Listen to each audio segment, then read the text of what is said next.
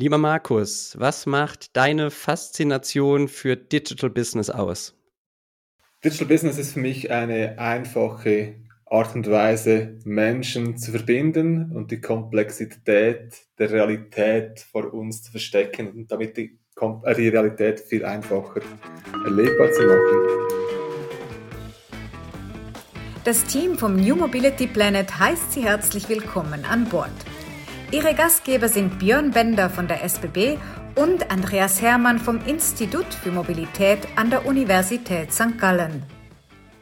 Herzlich willkommen zum New Mobility Planet. Mein Co-Host Andreas Hermann und ich begrüßen heute meinen sehr geschätzten Kollegen Markus Basler bei uns im Podcast. Markus ist Director Digital Business der SBB, ist gestartet mal in einer Lehre als Telematiker, hat sich anschließend für ein Studium der Elektro- und Informationstechnik entschieden, hat noch ein I-MBA obendrauf gemacht, war einige Jahre in der IT der SBB und ist nun seit, äh, Markus, ich glaube, gut zwei Jahren ne, äh, Director Digital Business und somit verantwortlich wirklich für die ja, äh, digitalen Touchpoints und die Massenkanäle der SBB. Markus, schön, dass du bei uns bist.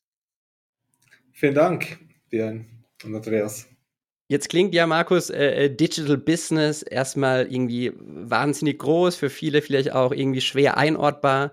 Ähm, erläuter uns doch mal kurz, was, was bei uns aus der SBB-Sicht wirklich unter Digital Business fällt und, und was so deine primären Aufgaben sind. Ja, genau. Digital Business bei der SBB umfasst zwei Themen. Das eine sind die Kanäle, also die digitalen Touchpoints des Massengeschäfts, sprich unsere Webseite sb.ch, äh, unsere App SB Mobile und die B2P-Schnittstelle, also eine API, wo es uns erlaubt, dass wir unsere Services über Drittkanäle wie Google zum Kunden bringen. Mit diesem Portfolio bedienen wir ungefähr 4 Millionen Menschen pro Monat. Und daneben das zweite äh, Element des, des, Digital Business ist effektiv Geschäftsmodelle, die digitaler Natur sind. Das ist zum Beispiel Werbung, die wir ausspielen und unsere Reichweite monetarisieren. Das in Wertsetzen von Daten und dann auch im kleinen Stil noch etwas E-Commerce. Mhm. Jetzt bist du ja schon, hatte ich gesagt, Markus, ein paar Jahre ähm, im Unternehmen und, und, und hast die SBB natürlich äh, vorher wahrscheinlich schon, aber jetzt vor allem intern ähm, die letzten Jahre begleiten dürfen. Kannst du mal so ein bisschen skizzieren, wie die Entwicklung äh, des Digital Business war? Ich meine, klar, wir sprechen alle von Digitalisierung, wir, wir sprechen vom Shift auf die digitalen mhm. Kanäle, es geht viel um Informationsbedarf, es geht um ähm, ähm, gutes Management bei Störungen oder bei unvorhersehbaren Ereignissen. Ähm, wie hat sich so die, die, die, die, ja, die Lage und, und vor allem die Themenvielfalt vielleicht auch über die letzten Jahre verändert? Also ich glaube, das Ganze hat gestartet mit einer CD-ROM und einem Fahrplan, den man in den Computer einlegen konnte. Mit einem Kursbuch oder mit einem analogen irgendwann mal. Und dann ja, genau, das analoge Kursbuch, ging so anno, keine Ahnung, 1998. Und das äh, Geschäft hat definitiv sein, ein, ein Schatten, hat ein Schattendasein, es war einfach so ein nice to have, man, uh, have, man hat es gemacht, weil man es machen konnte, primär. Und dann über die Zeit äh, hat man gemerkt, dass eigentlich das ganze der digitale Zugang zur Bahn, dieses 724, ich, ich bin jederzeit bereit, den Kunden zu bedienen, hat einen gewissen Charme. Und da hat der Trend der Industrie und der Adaption der IT bei den Endanwendern sicher auch geholfen.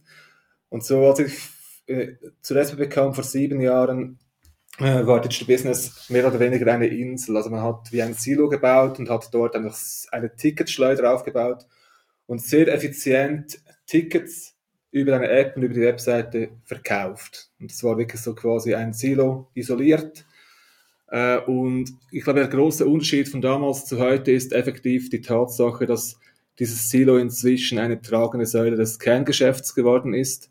Der Vertrieb ist heute im Hintergrund. Äh, der eigentliche, die eigentliche Daseinsberechtigung unseres Geschäfts ist heute eigentlich die Kundeninformation. Wir stellen sicher, dass die Kunden wissen, wie sie das System Bahn, das System ÖV bedienen müssen. Wir gewähren Zugang und gewähren während der Reise äh, alle Informationen, die benötigt werden, um Mobilität zu konsumieren von Tür zu Tür. Markus, ich muss mich jetzt mal outen. Und zwar, ähm, die SBB-App finde ich genial. Also muss ich wirklich sagen. Also sage nicht einfach nur aus Höflichkeit, sondern äh, ich finde deswegen genial, weil ich bin ja kein Digital Native, aber für mich ist die so intuitiv zugänglich. Die hat so was intuitiv, so Plug and Play, fast was Apple-artiges. Ähm, und das meine ich wirklich so. Ähm, aber am Ende hängt ja sozusagen mein Reiseerlebnis auch davon ab, dass es physisch funktioniert, was mir die App verspricht. Ja? Und da wäre jetzt so meine Frage, äh, wie stellst du sicher, dass dann dieses physische Erlebnis auch tatsächlich eintritt, dass er nicht irgendwo ein Fahrrad fehlt oder irgendwo ein Anschluss nicht da ist, was du mir sozusagen in dieser digitalen Welt versprichst. Du musst ja quasi Durchgriff haben, auch auf die physische Welt, dass nachher das Reiseerlebnis da ist. Oder ist da nicht die Gefahr, dass sich sozusagen die physische und die digitale Welt sich voneinander entzweien und dass, ähm, dass nachher wir als Kunde sozusagen zwischen diesen Fronten, zwischen diese Fronten geraten? Also diese, diese Gefahr ist, äh, ist keine hypothetische Gefahr, das ist Realität. Also die Physik und die, und die digitale Realität sind häufig nicht ganz deckungsgleich. Ähm, ich unterscheide da zwischen äh, kurzfristigen Maßnahmen, also konkret, wenn jetzt ein Zug Verspätung hat und ich habe keine Daten, ich habe keine Chance da ähm, genau zu informieren. Das heißt, in diesem einen Fall kann ich vielleicht mit einer Kontextinformation, keine Ahnung, ein Pop-up, ein Hinweis, die Daten stimmen aktuell nicht, den Kunden sensibilisieren, dass äh, mein Kanal äh, keine zuverlässige Information bietet im Moment, aber wirklich was ausrichten in diesem Point in Time kann ich eigentlich nicht machen. Wenn man das Ganze mittelfristig, langfristig anschaut, sieht das Ganze ganz anders aus. Äh, mittelfristig kann ich sicherstellen, dass ich bessere, belastbarere Daten integrieren kann ich kann die ganzen Prozesse, die, diese, die hinter diesen Daten stehen, beeinflussen und verändern. Und ich kann auch im Sinne eines Feedback Loops äh, Erkenntnisse, die ich gewinne, zum Beispiel über Kundenflüsse, wie bewegen sich Kunden im Störungsfall durch das System, zurückspielen in die Bahnproduktion und somit sicherstellen, dass vielleicht eben mittelfristig dann diese Störungen gar nicht mehr auftreten oder dass die Ersatzdispositive, also die Züge, die vielleicht anders verkehren müssen, äh, in Zukunft bereit sind, um dieses Passagiervolumen aufzufangen. Hm. Jetzt sehe ich ja so ein bisschen aus den Herausforderungen, Markus, die, die, die, die wir beide, glaube ich, auch, kann man sagen, sehr stark wahrnehmen. Wir haben Hunderttausende, mhm. ich sage mal fast schon Millionen Touchpoints am Tag äh, mit unseren Kundinnen und Kunden in der Schweiz. Das heißt, das muss, ich sag mal, das muss funktionieren. Ne? Da ist eine Erwartungshaltung groß, so wie Andreas sie beschrieben hat, dass natürlich auch irgendwie das Digitale ins Physische greift. Ähm, da ist eine Erwartungshaltung groß in, in, in Vertrauensthemen. Ne? Da geht es natürlich bei digitalen Themen immer auch um Daten und, und, und. Und da haben wir, ähm, ich glaube, ja, fast mehr zu leisten, Markus, ist davon aussagen, als vielleicht der Gesetzgeber vorsieht. Ja, einfach weil wir uns da auch, auch, auch als SBB, als ähm, Staatsunternehmen in der Pflicht sehen. Und auf der anderen Seite wissen wir, wir müssen die Mobilität verändern oder wir wollen die mhm. Mobilität verändern, wir wollen sie entwickeln, wir wollen neue innovative Services bringen und wir wollen viel, viel lernen, explorieren, mit kleinen Kundengruppen arbeiten. Das ist ja auch so ein bisschen die Schnittstelle ähm, zwischen euch im Digital Business und uns in der Innovation. Kann, kannst du mal diese Balance so ein bisschen beschreiben? Weißt du, wie, wie, wie bekommst du das hin? Ich meine, letztendlich wirst du gemessen, was heute passiert hast aber trotzdem ganz klar den Auftrag, äh, äh die, die SBB und die digitalen Kanäle in die Zukunft zu führen. Ich glaube, am Ende des Tages stark daran, dass äh, Innovation ohne Skalierung wertlos ist. Also wir müssen äh, skalieren können, um die Investitionen in die Innovation zu rechtfertigen, A, aber B auch um etwas zu verändern. Es bringt nichts, wenn wir 50 Leute ähm, neu durchs System zu schleusen. Wir müssen nicht das Ganze skalierend hinkriegen.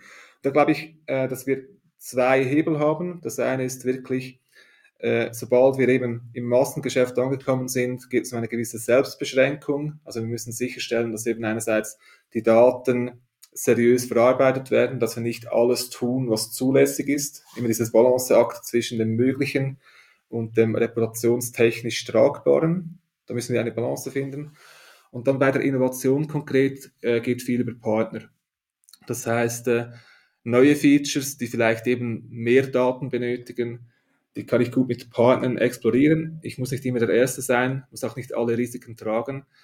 Aber dann geht es darum, dann diese Trends zu kennen, diese Entwicklungen zu verfolgen, zu begleiten, in-house Know-how aufzubauen und dann im Verlauf der Zeit äh, das zu integrieren und die Fertigungstiefe adäquat zu wählen.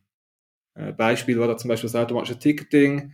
Ähm, äh, ein Paradigmenwechsel. Äh, ich checke ein, konsumiere Mobilität, checke out und das System übernimmt die ganze Verrechnung. Äh, da konnte ich nicht das Risiko alleine tragen. Das hat eine kleine Firma ähm, für mich entwickelt. Äh, wir haben das dann integriert und sind jetzt aktuell dran, das Ganze so hinzukriegen, dass wir das mit gutem Gewissen auch stabil, stabil und zukunftsfähig betreiben können.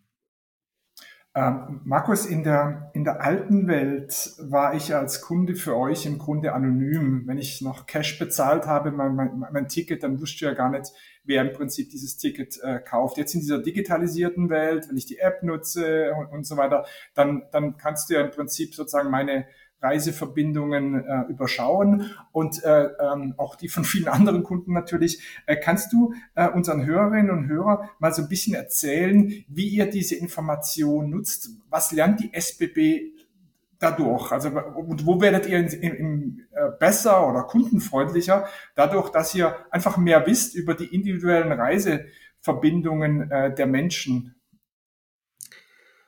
Da gibt es drei Themen. Das eine ist effektiv die Verbesserung der Produkte. Also ich weiß zum Beispiel, ob ein Button funktioniert, nicht funktioniert und wie ich einfach auch die Bildschirme äh, der, meiner Anwendungen optimieren kann. Großer Knopf, kleiner Knopf, grün oder blau.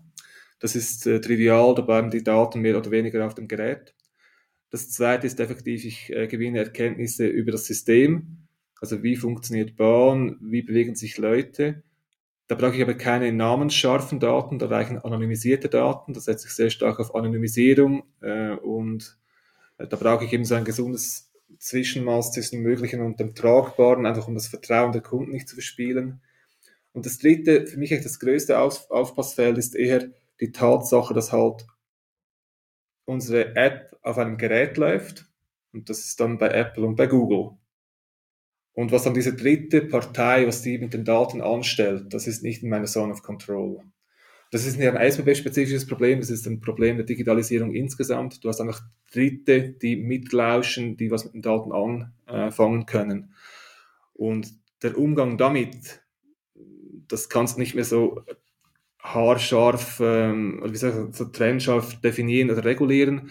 Da brauchst du ein gewisses Grundvertrauen, dass, es, dass die Systeme bei Design sicher sind. Mhm. Okay. Und das ist äh, etwas, was unsere Gesellschaft damit umgehen muss. Ja, äh, das habe ich verstanden. Gibt's gibt's so gibt's eine Anekdote, ähm, von deiner Seite, so was Überraschendes, was du im Prinzip über Menschen gelernt hast, dadurch, dass du jetzt einfach mehr über ihr Reiseverhalten weißt, was man im Prinzip vorher einfach nicht rauskriegen konnte, was man vielleicht auch durch Umfragen gar nicht identifizieren konnte. Gibt es da so irgendwie was Witziges, was Anekdotenhaftes, was, was du sagst, hey, das haben wir jetzt gelernt, dadurch, dass wir einfach mehr Daten über die Menschen haben. Anonymisierte Daten, das für mich ist überhaupt nicht das Thema oder das Problem, sondern mehr so das, was steckt da an Erkenntnis drin in, in diesem Datenhaufen, der da jeden Tag größer wird? Also einerseits äh, wahrscheinlich sehr menschlich, aber wenn ich im Störungsfall eine Information von einem Menschen erfahre, eine Durchsage, eine Person im Zug und daneben eine zweite Information auf dem digitalen Kanal habe, gewinnt immer der Mensch. Auch wenn der Mensch nicht auskunftsfähig ist und die Daten auf dem digitalen Kanal häufig zutreffender sind. Das ist eine überraschende Erkenntnis. Was mich persönlich auch überrascht, ist auch die Tatsache, du hast zuvor erwähnt, Andreas, die App ist einigermaßen kundenfreundlich, die ist UX-mäßig einfach zu bedienen.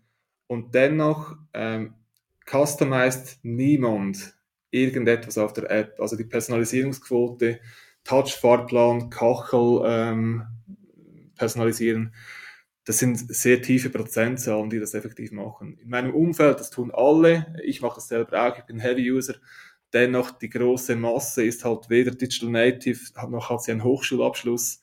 Und das heißt, Personalisierung, die quasi vom eine Interaktion des Kunden benötigt. Das ist etwas, das in der Realität nicht funktioniert. Okay. Ah, ich wüsste gar nicht, wie das geht. Das musst du mir mal erklären. Oder ich mal Sehr gerne. Jetzt haben wir, Markus, ein bisschen über die Entwicklung ja der ganzen Services schon gesprochen. Kannst du, kannst du mhm. da vielleicht noch ein bisschen konkret werden? Ne? Ähm, wir wollen strategisch natürlich irgendwie gesetzte Ziele erreichen, digitaler, kundenfreundlicher, kundenzentrierter und so weiter werden. Aber erzähl doch mal so zwei, drei vielleicht ganz konkrete Dinge, die, die, die, die wir, die die Kundinnen und Kunden erwarten können, ähm, an denen ihr gerade dran seid, über die du natürlich sprechen darfst. Ja, ähm, kurzfristig ähm, werden wir im Sommer äh, unsere App neu lancieren gewisse Überarbeitungen in, in der User Experience. Äh, inhaltlich wird es vor allem äh, den Pendlern, also den Heavy-Usern zugutekommen. Wir werden da die Kundeninformation für Pendler massiv verbessern. Äh, das heißt, wenn äh, ein Zug Verspätung hat, bekommst du Alternativen vorgeschlagen, die aber wirklich auf dein Verhalten zugeschnitten sind. Ähm, kurz mittelfristig dann die Integration von Parkplätzen und äh, Providern der ersten und letzten Meile, also Trotti-Netz wahrscheinlich noch nicht, aber sicher äh, Mobility und, und Public Bike, also solche Themen wirklich native auf dem Kanal anbieten.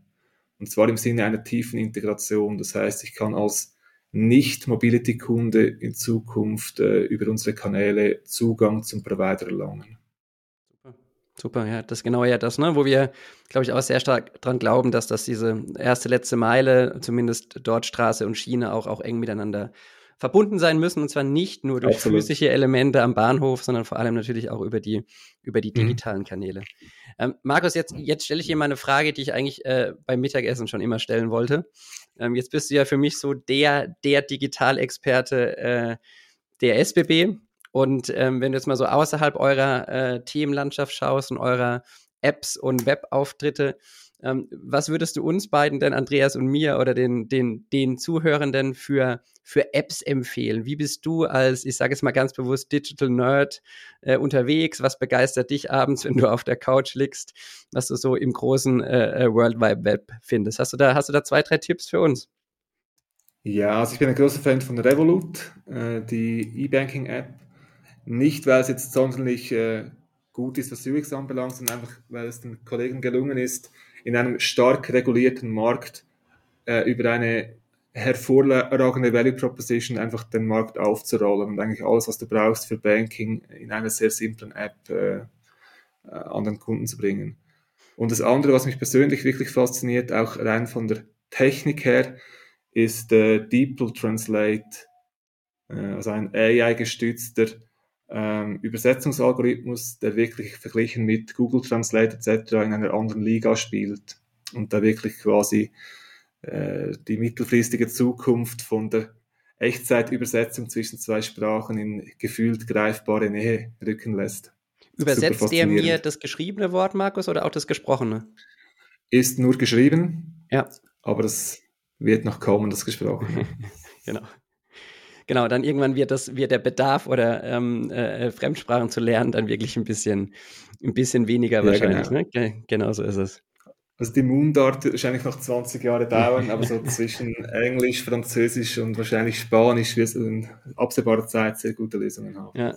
Sagen uns noch kurz zum Abschluss, Markus, wie, wie, wie organisierst du dich oder äh, deine Family mit äh, Mobilität? Ne? Ich weiß, wir sind da in einer ähnlichen Lebenssituation und du hast äh, sogar auch noch einen Pendelweg zur Arbeit. Wie seid ihr da äh, aufgestellt? Ähm, wir sind nach wie vor mit dem Auto unterwegs, also auch noch mit dem Auto unterwegs. Ähm, meine ältere Tochter ist behindert, wir haben Rollstuhl gebunden, von daher mit dem Fahrzeug oder als Fahrzeug gebunden. Ansonsten bin ich passionierter Velofahrer und dann natürlich eben mit dem ÖV unterwegs. Sehr gut. Also multi, multimodal lassen wir mal stehen. Ne? Multimodal. Genau. Markus, wir danken dir, wir danken dir äh, sehr, sehr herzlich für den Austausch, Andreas und ich.